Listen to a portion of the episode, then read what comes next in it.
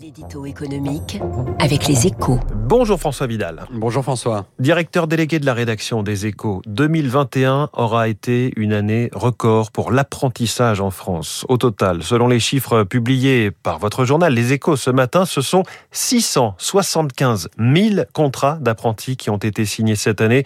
32% de plus sur un an, c'est un, véritable raz-de-marée qu'il faut saluer selon vous François. Oui, parce que ces performances témoignent d'un changement culturel très prometteur pour notre marché du travail. Hein. Pendant longtemps en France, l'apprentissage, c'était le parent pauvre de la formation.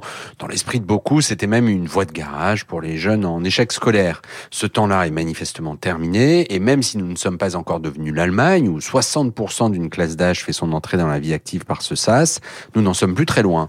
Cette transformation, nous la devons à la à la réforme Pénicaud de 2018 qui a libéralisé l'apprentissage en donnant la main aux partenaires sociaux sous le contrôle de l'État. Résultat, en à peine trois ans, le nombre des apprentis a doublé. et le problème tout de même, c'est que ce dispositif coûte cher aux finances publiques. François, 4 milliards 6 l'an dernier et sans doute près de 3 milliards et demi cette année.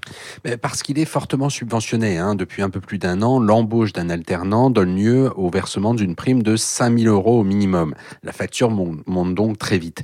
Mais le jeu en vaut la chandelle car toutes les études le montrent, l'apprentissage est un passeport sans équivalent pour la vie professionnelle. Il faut donc considérer son coût immédiat comme un investissement pour la collectivité et pas comme une charge. Alors ça ne veut pas dire qu'il ne faut pas moduler les subventions en fonction du secteur ou de la taille de l'entreprise qui recrute un apprenti. Ce serait même souhaitable hein, pour répondre aux besoins des employeurs, mais ça signifie qu'il faut sanctuariser ce dispositif pour capitaliser sur l'une des réformes économiques les plus vertueuses de ces 30 dernières années. Je redonne ce chiffre, un 32% de de hausse des contrats d'apprentissage. Merci François Vidal, merci pour cette bonne nouvelle. Il faut les saluer aussi, ce millésime exceptionnel de l'apprentissage. C'est donc l'un des sujets à la une de votre journal Les Échos ce matin. Il est 7h13, plongé vers l'infini et au-delà. Dans un instant, Olivier Babot, invité de l'économie, nous emmène dans le métavers.